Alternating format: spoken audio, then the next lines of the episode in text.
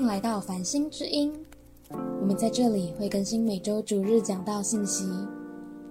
如果喜欢收看影片的朋友，影片会在 Facebook 同步更新。搜寻关键字 “Stars Church” 繁星教会，在 Facebook 还会有我们各种活动资讯，欢迎大家按赞追踪。好，感谢主。我想今天啊，真的有很棒的敬拜跟见证，阿门吗？呃，看到新颖的见证啊，我也很深的感触。呃，他说到二零一一年他去到呃北京的时候，呃那时候他还没有信主，呃他在啊他在呃几个不错的公司上班。那后来他们遇到了他们的婚姻家庭遇到了很大的困难之后。呃，在一个很特别的机会，有人把他们介绍到我们那时候在呃在那时候所带领的教会。啊，我我很感动，是呃新营从没有信主到信主啊，成为小组长，然后在教会服侍，然后他在那边生两个孩子，而且他的工作连升三级，真的是神在他的生命当中，因着他的服侍爱神的心，很大的祝福他。那他也有讲到说，后来因为疫情啊，就回到了台湾。但是神又，我们那时候是一起在祷告的时候，神又再次领受说，好像他要必须要再回到那个地方。可是其实那时候疫情的时候，全世界都还蛮严重的。我觉得那是个需要很大的勇气，因为他在台湾的工作其实非常好的工作。那但是好像神就是很清楚要把他们夫妻在一起在那个地方啊，所以他又回去，然后也。从此开始有一个线上的教会。我知道这个在疫情当中建立教会是很不容易的，那人数很少，常常会很挫折，而且你都见不到面，看不到人，都是只有在线上，那种感觉就是很真实，可是又很遥远，又很虚假，因为你没有办法碰到那个人，你看到他有困难的时候，你不知道怎么帮助他啊，所以在这个过程当中，我觉得好像人数。不是最多的，可是神就透过那个过程在淬炼他的生命，阿门吗？有时候神其实看到的不是数量而已，神更看在乎的是看到我们的质量啊。其实神有时候更看到这个工人的生命被神建造起来，超过他带领，好像多厉害的施工，其实未必是只有那个施工，神更在乎的是他的生命。所以跟你旁边说，神更在乎你的生命。神在乎你的生命被建造越来越像他，就像今天唱的诗歌一样，以至于我可以全然献上，以至于我无论在什么时候，我愿意尊主为大。那样的生命，我相信神非常的喜悦。到那个时候，神就很自然而且很自由的使用我们每一位。那上个礼拜我们谈到梦想，对不对？那我们说，我们的小梦，我们人生有很多的渴望、期盼、方向、目标。我们的小梦要交在神的手上，神就让你的小梦，他会帮你修修修、改改改，改成合神心意的大梦。因为神对你的生命是有心意的，神创造你是有目标跟想法的，所以你的小梦很可惜。交给神的时候，神要恢复神造你的那个最荣耀的样式，那个就是神要给我们的梦想。那今天我们来谈，那如何在意象中与神相遇呢？是这样子，我们人一生当中，可能在走过梦想的过程当中，是按着神对你我的带领，所以神也会超自然的对你说话，跟你旁边说超自然。所以你可能会有特别的意象，或。碰到特别的异梦，我想问大家：你过去有好像在梦中有经历神对你说话，或者是你祷告当中好像感觉有意象，神对你说话的人，请举手。很多哎，感谢主，哈利路亚！我相信我们是与神相遇的教会。那我很快的来解释一下，梦想是我们内心期待跟渴望的方向，这就是人的理性。思考出来的，可是你交给神的时候，神会修正你的梦想。第二个有个叫异梦，有没有听过？异梦是说你在睡觉的时候，神对你启示的梦。这个梦呢，有几个圣经上有几个人，像约瑟，对不对？约瑟睡觉的时候看到所有人对他下拜，那就是异梦。雅各也有做过异梦，法老王也看到异梦，就是什么七个肥牛，有七个瘦牛把它吃掉。这个是睡觉当中经历神的启示，这个叫异梦。那意象是什么呢？意象是清醒的时候，跟旁边说，意象是清醒的。你看到意象是那时候你是清醒的，你在睡觉当中的看到的就是异梦。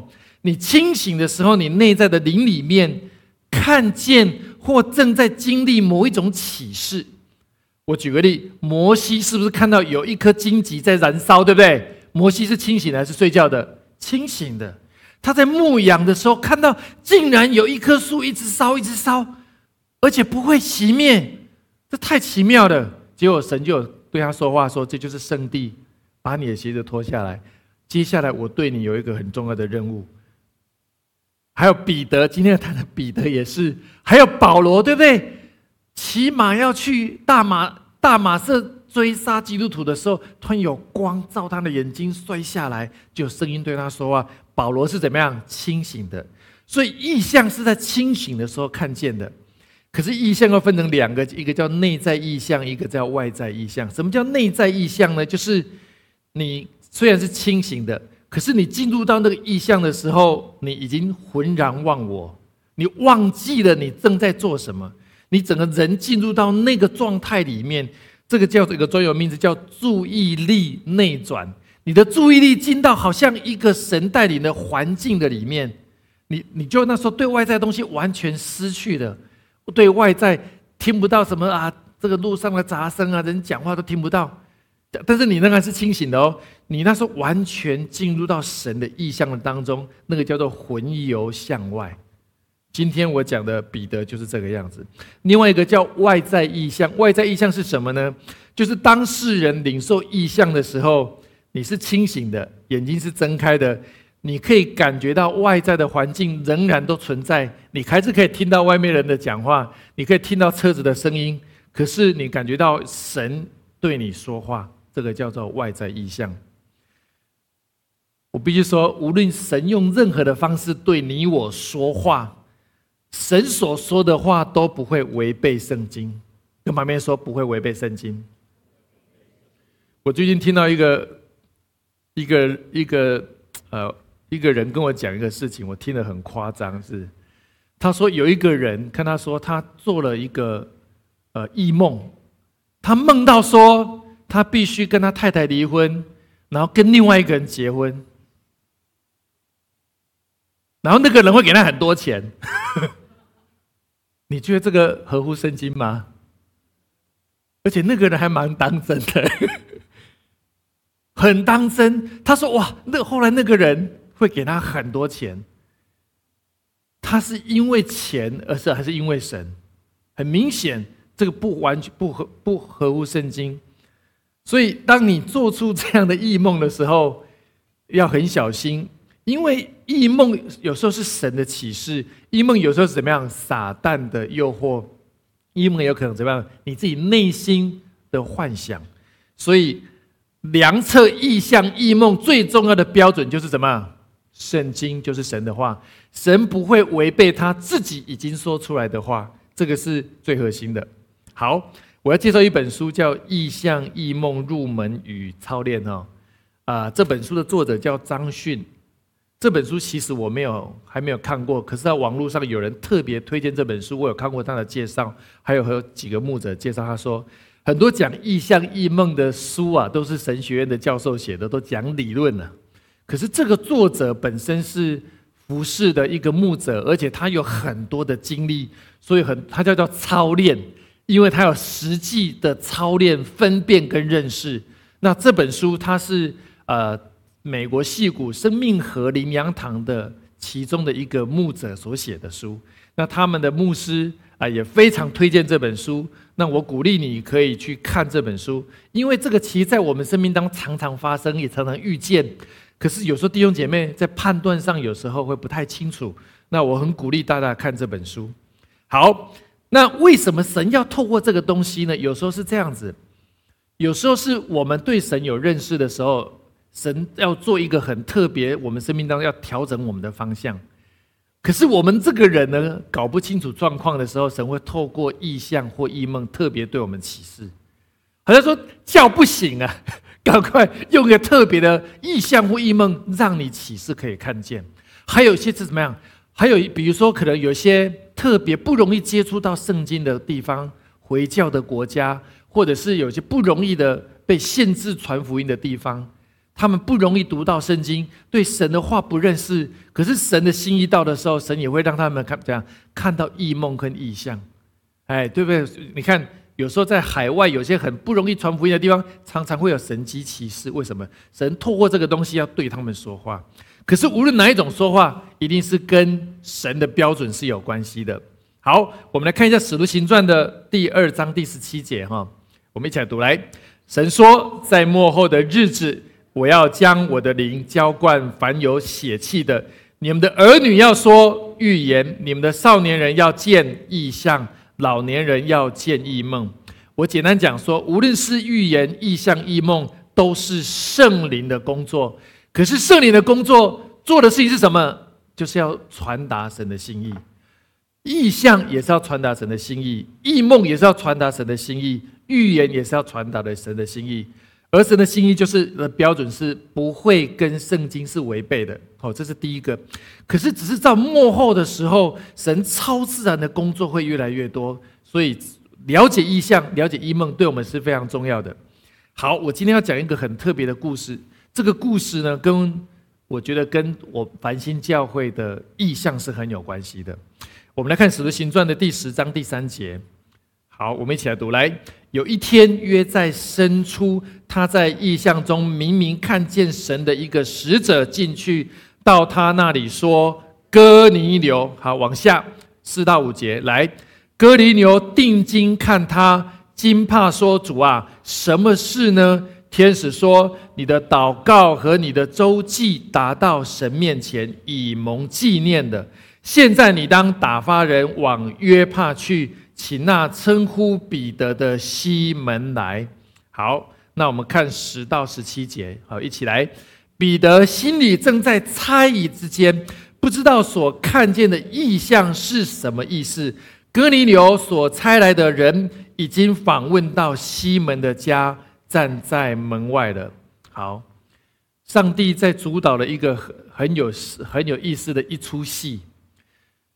如果你看前面哥尼流，哥尼流呢，他的背景是这样：他是一个罗马帝国的军官，大家可以想象。罗马帝国那时候是统治以色列人，对不对？所以以色列人最好不要碰到，在路上不要碰到罗马军官，就好像在路上不要碰到警察的意思啊，对不对？最好开车都不要警察啊，在路上走都不要警察，那种感觉。所以哥，但是哥尼流很特别，因为他认识的犹犹太人，也听到耶稣基督的事情。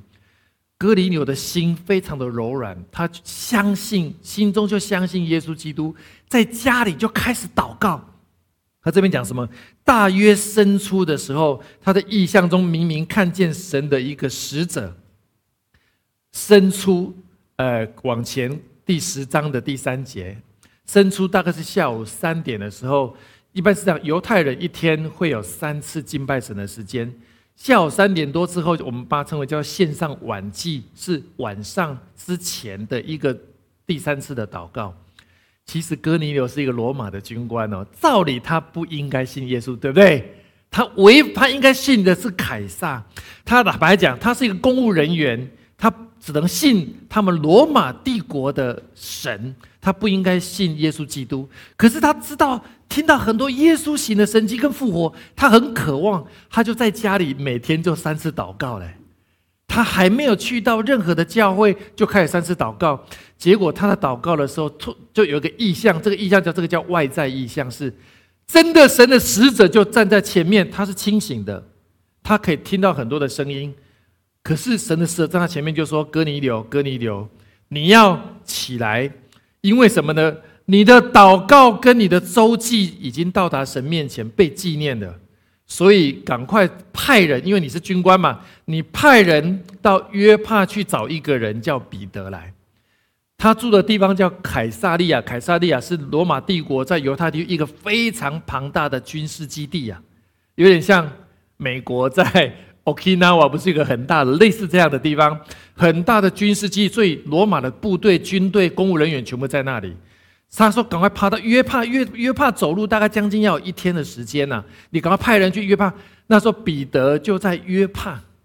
一个俏皮匠的家，在那边传福音啊，因为他们都离开啊，离开耶路撒冷，被逼迫了嘛，就跑到往北往约帕去，在约帕传福音。就彼得在约帕那个地方，你去把那个人把他叫来。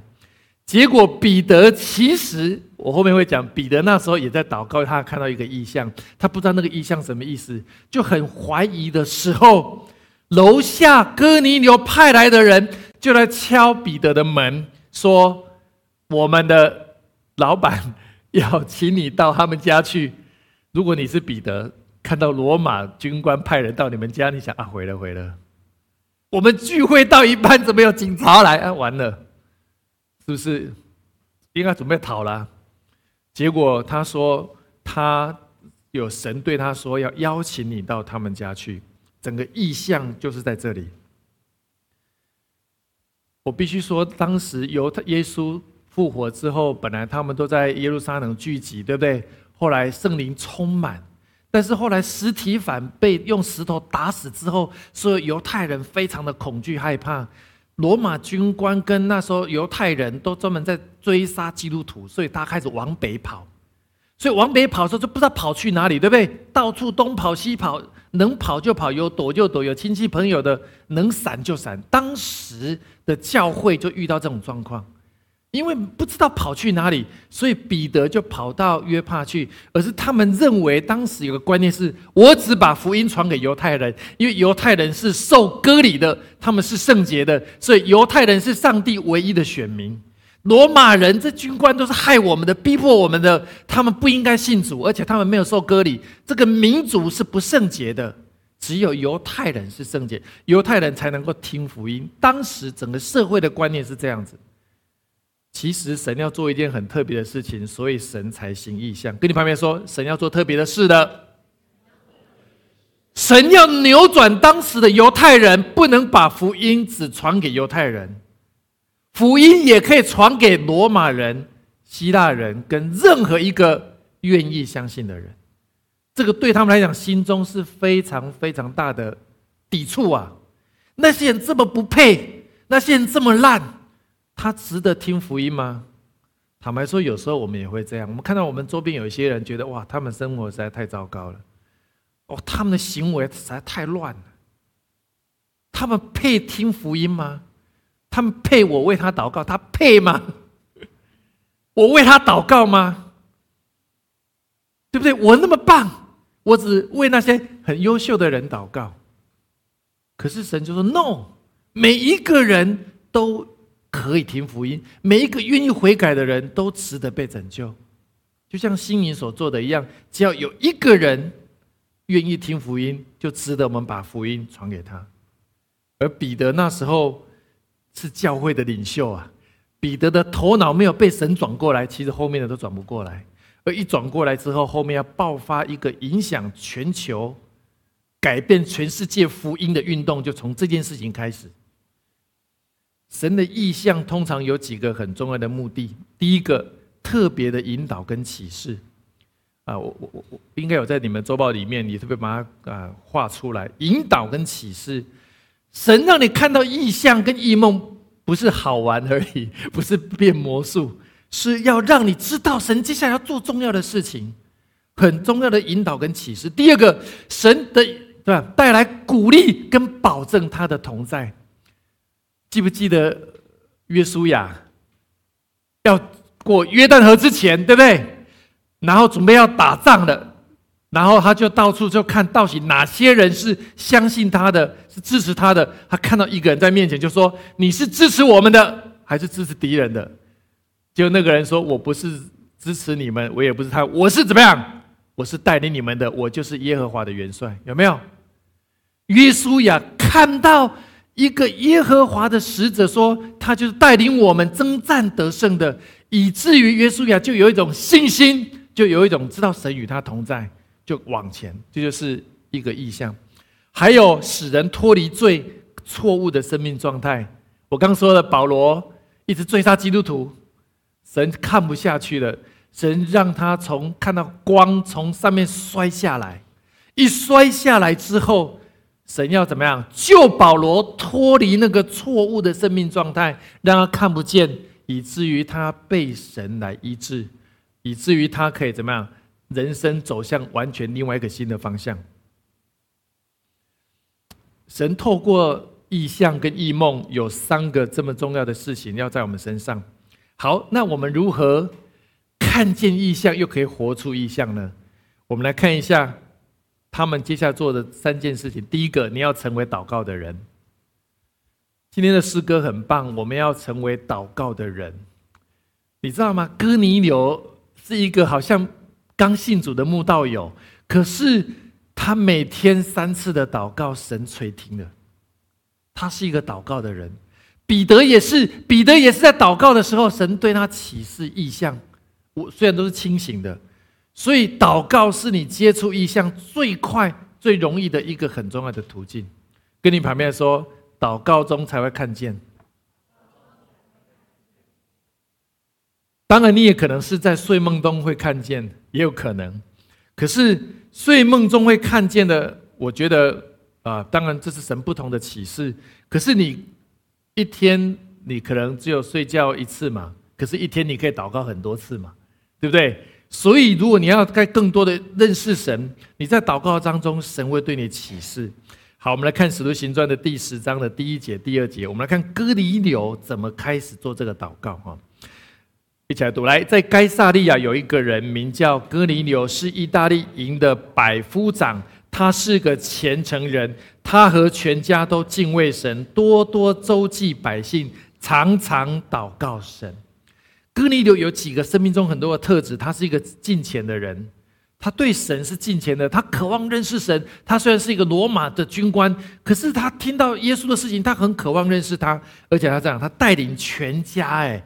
他跟他的家人传福音，哎，可能都他还没有去过教会，他也不能去教会，对不对？他去教会也被人家抓，搞不好工作就没了。所以他在家里怎么样？自己领受神，然后告诉他们家里的人，老老小小都要认识神，都要信靠神。简单讲，他带他们全家的人一起敬拜神，而且他的心非常好，他把他的钱奉献捐赠给许多需要的百姓。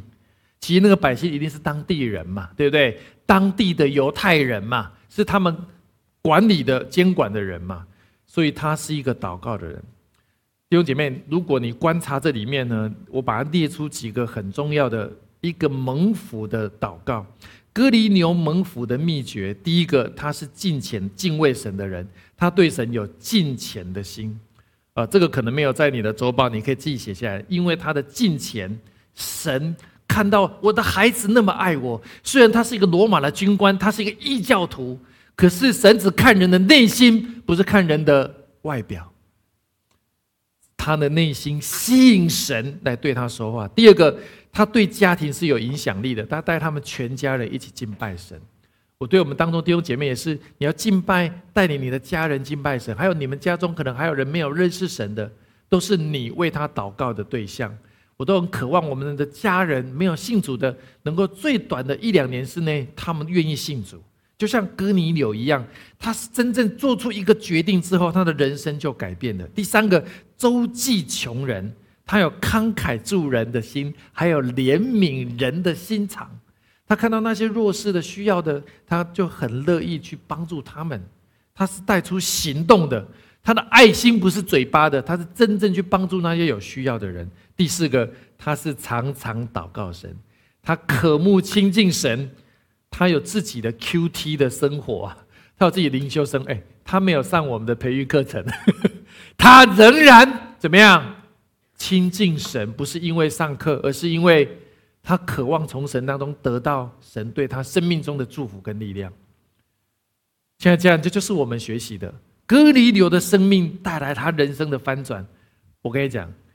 哥尼流是当时初代教会第一个受洗的罗马军官，第一个罗马的军官正式信主的，就是他，排第一号 Number One，跟你旁边说你是 Number One，你要带领更多的 Number One，这些 Number One 可能是在你的家族当，也许你是你们家族的 Number One，对不对？你要带领你们家族的其他的 Number Two、Number Three，就像他一样。其实哥尼流的信主是改变整个历史。其实他都不知道。他做这个决定对整个罗马帝国的影响有多大？他顺服神，改变他自己，改变他的家庭，而改变了整个国家。好，我们来看《使徒行传》，我们就要接下来看彼得哦。刚刚那是哥尼流看到的意象，看彼得第九章呃第九条第十节。来，第二天他们行路将近那城，彼得约在五正上房顶去祷告，觉得饿了，想要吃。那家的人正在预备饭的时候，彼得魂游向外，祷告到魂游向外，就是说他的好像他的魂呐，他的灵好像进入到了一个意象的空间的里面。他仍然在屋顶上祷告，他是清醒的，可是魂游向外的。这个魂游向外呢，让他我后面会讲，他看到一个很特别的情况。简单说，他突然看到。天上有一个布垂下来，这布里面装了个奇珍异兽，狮子、老虎，什么动物都有。然后神就跟他说：“你把这些动物杀来吃。”他说：“怎么可以？因为彼得相信旧约犹太人守律法，不能吃很多东西呀。你若看旧约上有很多动物是不能吃的。神，你怎么叫我吃呢？”所以彼得不明白那个意象。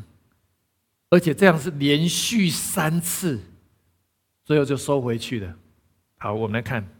所以第一个祷告的人之后，你你会见到意象，意象之后要分辨跟领受意象。第二个，discerning 跟 receiving visions。哥尼流要去分辨，哇，有使者叫我去，你是心里平安吗？你觉得心中觉得喜乐吗？你觉得心中有一种笃定吗？哥尼流觉得，嗯，这应该是出于神的，所以就赶快叫人去派人去找彼得。那彼得是门徒啊，不，彼得是领袖，可是彼得也要分辨啊，因为哥尼流的怎么样是外显的，外显的意象；彼得的意象是魂游向外的，是一种更内在的意象，是难度比较高的，所以彼得当然就不了解这个东西。好，那我们来看一下。十章的十一节、十三节，哈，我们，我们一起来读。来，看见天开了，有一物降下，好像一块大布，系着四角，垂在地上，里面有地上各样氏族的走兽跟昆虫，并天上的飞鸟。又有声音向他说：“彼得，起来，宰了吃。”好，十三到十六节，彼得却说：“主啊，这是不可以的。凡俗物和不洁净的物。”我从来没有吃过。第二次有声音向他说：“神所洁净的，你不可以当作俗物。”这样一连三次，那物随即收回天上去的。当神跟他说：“我所洁净过的，你不可以当作俗物。”一连三次，那个物收回去的。这里面有个背景，彼得住的那个人。的家一个叫俏皮匠，那个俏皮匠也叫西门。那个俏皮匠是什么呢？皮革啊，做皮革的哈。那当时的皮革上，当时就是古代嘛，所以很多的动物会杀很多的动物去或他们的皮，所以那个皮革匠里面应该有很多的各种动物，还有他们动物的皮。其实神也在先对彼得做一个预示，预示就是说让他住在那个人家，就住很多天。他可能每天就看那些东西，然后那些是做皮革嘛，但是没有说要来吃嘛，对不对？可是神说要把它杀来吃，哎，他刚开始就很疑惑，可是神就跟他说：“我所洁净的不可以当做俗物，是什么意思？”神已经告他告诉他一件事情：只要我所洁净的人，任何一个人都是我喜悦的人；任何一件事情，只要我洁净的。就怎么样反败为胜了，就不再住在黑暗里，而进入光明了，脱离黑暗进入光明，脱离败坏进入圣洁。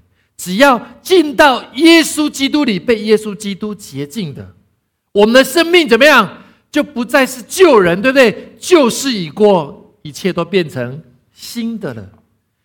神在对彼得做一个全然超过他理解的启示。彼得没有办法接受吃这些东西，彼得没有办法接受外邦人。神很特别，用一个梦的启示，用一个俗物洁净的启示，告诉他人也是被洁净的。这是一个非常整个教会历史一个非常重要的意象。当彼得的观念被改变的时候，整个教会就复兴了。使徒行传的第十章第十七节，所以彼得心里还在猜疑的时候。主啊，这到底什么意思？什么是你洁净的就就可以吃？到底是什么意思？不知所措的时候，哥尼流对不对？在前一天，你的哥尼流是前一天就先看到了，所以从凯撒利亚走到约帕需要一天的时间，刚好走到第二天来，神让第二天彼得才做到这个意象，整个时间是衔接好的。哥尼流的人已经到到。西门的门口站在门口，对他说：“我就是谁派来的。”所以，我们看下面这张图，彼得在屋顶祷告。约帕是一个港口，你会发现旁边是有船的。然后，照理我应该吃海鲜呢，海边嘛，对不对？螃蟹、虾子这应该可以吃，怎么都是怎么样？老虎、狮子、什么豹啊，哇，什么一大堆奇怪的，还有鹦鹉，哇，这是他。神，你在搞什么？应该海产才对，跟龙虾、螃蟹怎么都出现，都是三产。彼得一定是很困惑嘛？可他是清醒在祷告哦。所以你知道，他他他在楼上的时候，就有楼下就有人来敲门。俏皮匠西门跟他说：“哎，彼得，彼得，有人来找你了。”结果他还没有想清楚，他就到楼下去开门，对不对？开门的时候就遇见这个。哥尼流派来的人就跟他讲说：“我看到神的启示，神叫我去找你。”然后他问他的背景，他说他是罗马的军官。刚开始吓一跳，哇！你们是不是要来抓我了？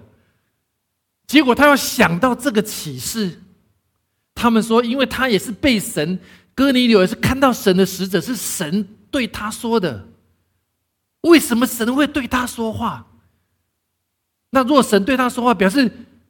神说的不会是假的吧？所以彼得就做，因为这样事情，就彼得就跟着到哥尼流他们家去的。第三个就是顺服，要行出意象，这个是对哥尼流是容易的，对彼得是困难的。所以彼得还在怀疑的时候，你知道神就为他开了这个门。有人敲他的门，让他有力量去回应一个划时代的意向，划时代的生命的调整跟改变。亲爱的家人，我在做这个祷告的时候，我觉得神可能曾经对我们当中有一些家人有一些启示，有一些邀约。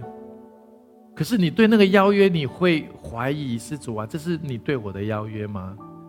主啊，这是你对我的启示吗？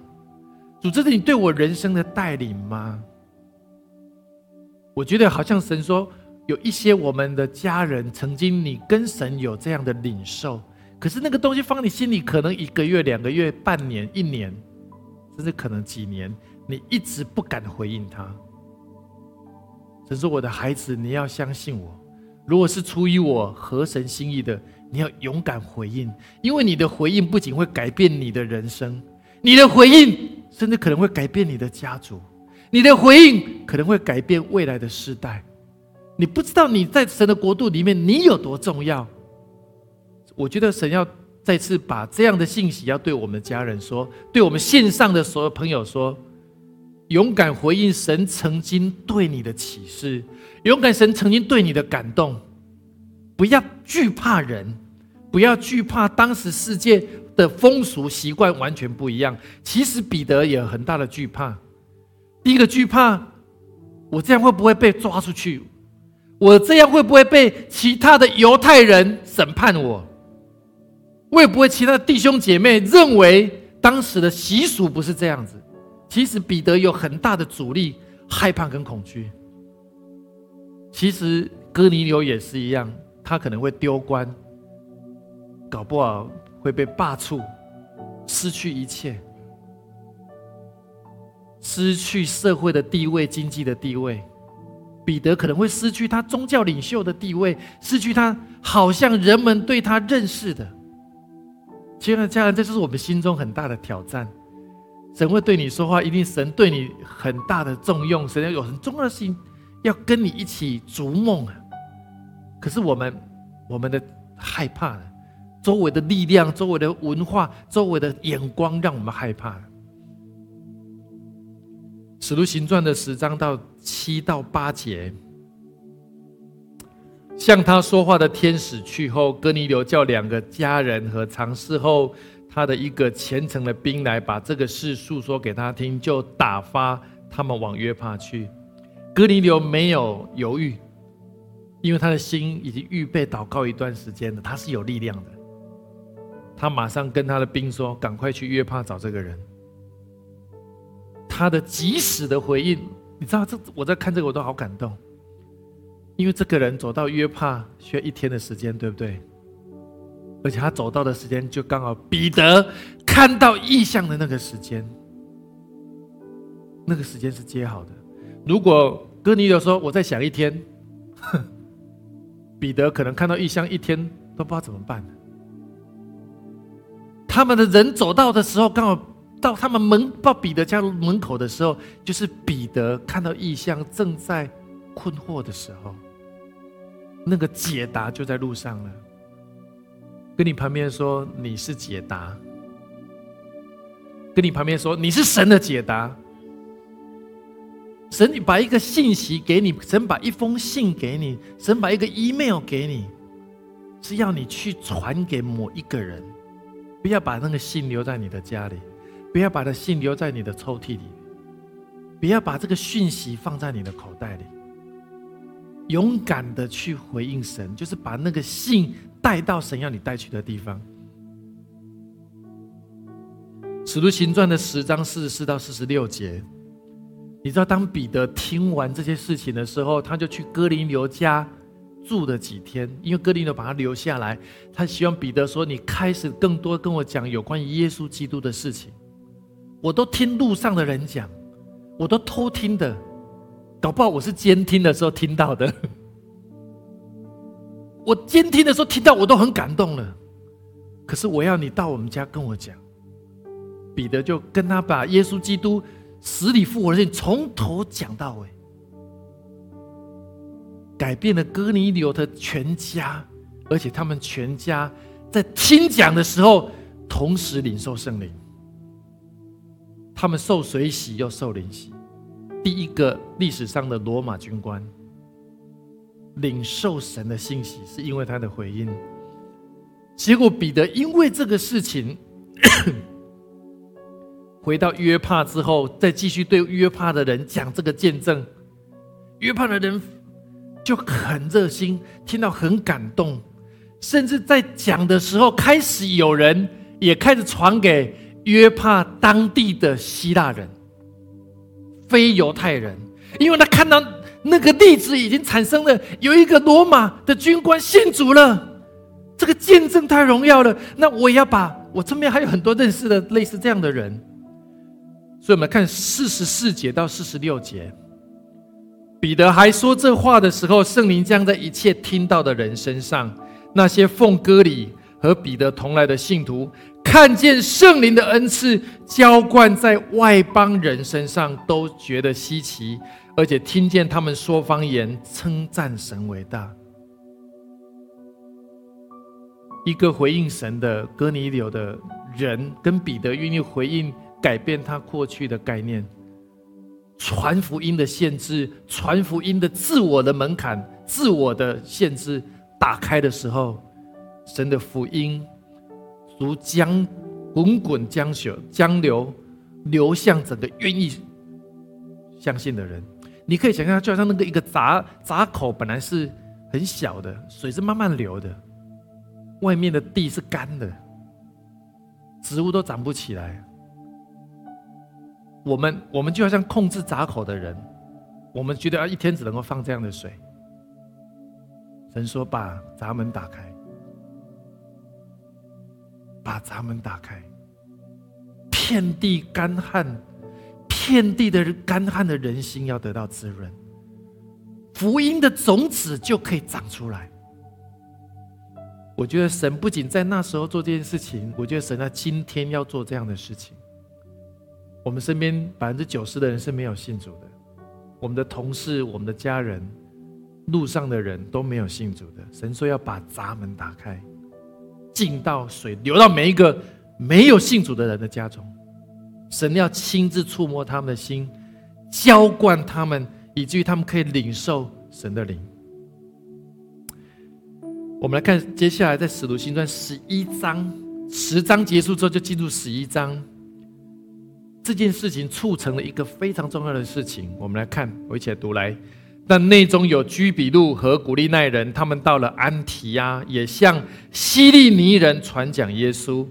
注意，他们同在，信而归主的人就很多。这风声传到耶路撒冷教会的人。耳中，他们就打发巴拿巴出去，走到安提亚为止。当彼得做这个事情的时候，在约帕、在凯撒利亚，就很多的希腊人就开始信主了。可是因为逼迫还在，所以这些人就开始也往北走，把那个水开闸门之后，流向更多的地方，往北走。开始有人走到安提亚，也开始对大希利尼人，就是希腊人的意思。因为当时的官方语是希腊话，对他们传讲福音，结果那些希利尼人哇一下子信主了，你知道吗？对耶路撒冷教会的人来讲，还可能搞不清楚，他们的母会耶路撒冷教会可能还是开闸口很小的，只有犹太人才能信主的，因为他们是宗教最厉害的地方，反而宗教的灵限制了他们对耶稣基督的认识。可是他们不知道福音在耶路撒冷以外已经传到如火如荼了。所有的一举手相信主，你们要信主人举手，所有希腊人都举手，马上为他们实习。耶路撒冷还在想：这可以吗？圣经是这样写的吗？这样对吗？不是只有犹太人才是选民吗？只有犹太人才能信主吗？可是外面已经星星之火可以燎原，所以他们听到。安提阿更远的，呃，我地理位置犹太到凯凯凯撒利亚的距离，跟凯撒利亚再往北安提亚距离大概接近，这一倍更远的地方，那个地方更多人信主了，哇！就把这个事情传到耶路撒冷之后，他们好惊讶，就派了巴拉巴去走到安提亚。大家都知道，巴拉巴在安提亚待了一年，邀约保罗在安提亚一起。传道，结果安提亚在历史上第一次被称为基督徒的地方就在安提亚，一个距离耶路撒冷很远的一个莫名的没有基督教背景的城市，没有福音背景的城市，而那个城市就成为基督徒这个名字出现的历史上的第一个城市，而安提亚最后。如果你礼拜六昨天有听繁星讲堂，而不是我们星光呃祷告会在祷告会讲这个事情，安提亚就差派保罗跟巴拿巴开始第一次的旅行步道，传到欧洲。我们来看一下当时的安提亚的教会，我把它找出来。安提亚的教会，当然这是经过整修过之后有水泥，它原本就是在一个石头的山的洞里面。我去查为什么在山洞里面，因为那时候即使在安提亚，罗马的军官仍然在抓基督徒，所以大家都跑到山洞里面去聚会，没有像我们这么好的聚会地方，都躲在山洞里面聚会。所以那外面是经过后来人家整修之后把水泥弄起来，现在是观光的地方。你去土耳其就可以看到这个地方还在。A.D. 四十七到五十四有没有？主后西元后四十七年到五十四年。后来彼得也到那个地方待了七年，在那边传福音。然后进到洞里面，你就看起来就像有洞，那里面有一些有彼得的好像有天主的像，还有彼得的一些痕迹。然后你知道那个洞很特别哦，我就看那个呃介绍，那个洞里面还穿到后面很多的地方，你知道为什么吗？是为了逃难。如果门口被堵住的时候，他们有很多地方是可以马上逃开的。他们在逼迫的时候，开始的全世界第一个教会就是安提亚教会。一个破旧的山洞，却改变了整个世界。现在家人，其实我觉得我们有这种聚会的地方，我们是非常幸运的。我们在全台中是最好的地方聚会。我们在台北，所以也很小，也在台北非常好的地方。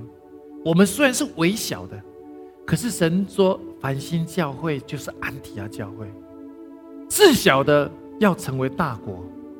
弱小的要成为刚强的，这是神对我们的预言，好不好？我们这时候来听一，呃，棍面先知在我们繁星教会开始成立的时候，我们请棍面特别为我们祷告的时候，他有一个非常重要的领受，这个跟我们今天是非常相关的。那刚我们三周年要迈入未来的三年，我觉得要再把这个啊视频再发给大家听一下哈。大概四十秒的时间，嗯，请童工播放一下。Next thing about the Antioch church is they were known not for their size, but for their influence. After all, they did send out Paul and Barnabas. They were known for their equipping, they were known for their sending. And I believe Stars is going to be that kind of church. You'll probably be known for a wide variety of things, but you'll be known more for your influence, your ability to equip people, and to send. 好，我们给神一个掌声。嗯，你的顾妹牧师他从来没有来过我们教会。那时候我们还在美国牧会的时候，我们就跟他讲这件事情，然后我们就跟他说，我们呃，和疫情我们回到台湾就开始的时候，我们就跟他说，能不能请他为我们领受他对繁星教会的看见。他没有来过我们这当中，他不认识我们大部分的会友，他大概那时候只有认识我跟 May。可是他就做出了这样一个很特别的意愿，是安提亚教会是一个差派的教会，是改变世界的教会。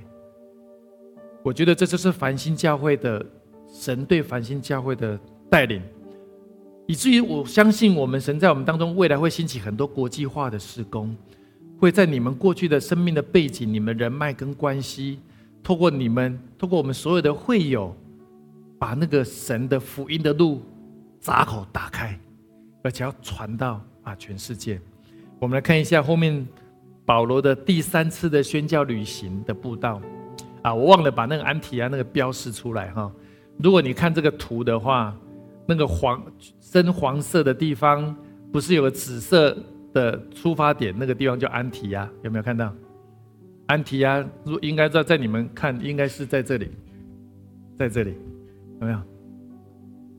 然后耶路凯撒利亚在这里，耶路撒冷在这里，所以你看福音传到这么远，但是他们是整个从安提亚差派宣教到欧洲最主要的开始，他们是最新的教会，他们是最小的教会。他们人力、物力、财力都没有耶路撒冷那个大教会有，可是神通过这么小的教会，一个新的教会，其实可能也没有几年就开始差派宣教士。我不知道神要在我们当中做什么样的事情，可是我很希望是繁星教会要抓住神给我们独特的意向。我相信神对每个教会的意向都不一样，神对每个教会的呼召不一样，神对每个教会的带领不一样。可是我觉得神对繁星教会有一个独特的带领，是我们是安提亚的教会。跟你旁边说，我们是安提亚教会。神对安提亚教会，就是你是一个改变世界的教会，你是个影响全世界的教会。而事实上，神已经在我们当中开始看到，我们开始可以祝福欧洲的教会，我们在可以祝福甚至中国大陆的教会，甚至我相信神也在看我们，我们在祝福许多的教会。我特别要分享。我们的脸书，呃，到上上个礼拜，我们的追踪数跟点赞的数都各超过一万人，我们给神一个掌声。其实我们很小，可是你知道，我们后台里面去分析过，追踪的人很多都不是住在台湾的。点赞还好，呃，这是追踪了，你要去订阅他。其实有很多人是常常跟我们一起祷告的。你不要看我们的主日，我们的分享，甚至有些人是跟我们参加星光祷告会的，听 Podcast 的人非常多。我们正在做神命定我们的工作，所以我特别要宣告说，未来的三年，神过去三年很大祝福我们，未来三有神要更做更多奇妙的事情在你我的身上。好，我们一起来祷告。亲爱的耶稣，我们来到你面前，我们再次宣告说：主，你透过安提亚教会，让我们知道主，你祝福繁星教会就是一个安提亚的教会，这是一个你特别呼召的教会，这是一个改变世界的教会。我们承认我们是微小的，可是我们却可以。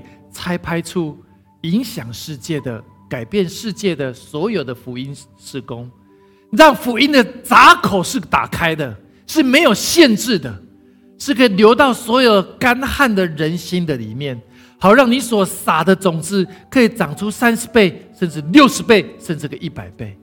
我们宣告，我们是一个走出去接触人的教会，接触列国的教会，接触。万民的教会，All Nation 的教会，主，你让我们看到这个意象，好像我们在意象看见你的时候，我们就可以被你来得着；我们看到意象的时候，我们回应你的时候，我们就进入到那个命定的当中。我们我特别为我们当中，如果还有人还没有信主，还没有受洗，你渴望你的生命真正可以被神来使用。可以成为一个被神祝福、改变世界的人。我祷告一句，你跟我祷告一句。亲爱的耶稣，亲爱的耶稣，我来到你面前，我来到你面前，我渴望邀请你，我渴望邀请进到我的心中来，进到我的心中来，成为生命的救主，成为生命的救主，成为一生的主宰，成为一生的主宰。我渴望回应你，我渴望回应你，成为你的子民，成为你的子民，成为你的孩子，成为你的孩子。进入你对我人生的命定，进入你对我人生的命。我不再走自己的路，我不再走自己。我不再，我不再活在自己的梦想，我不再活在自己的梦想。我要活在你的梦想当中，我要活在梦想当中。我要活在你对我的意向的当中，活在对我意向的当中。我如此的祷告，我如此的祷告，奉靠耶稣基督的圣名，奉靠耶稣基督的圣名。阿门，阿门。谢谢您的收听。下周让我们同一时间相约繁星之音。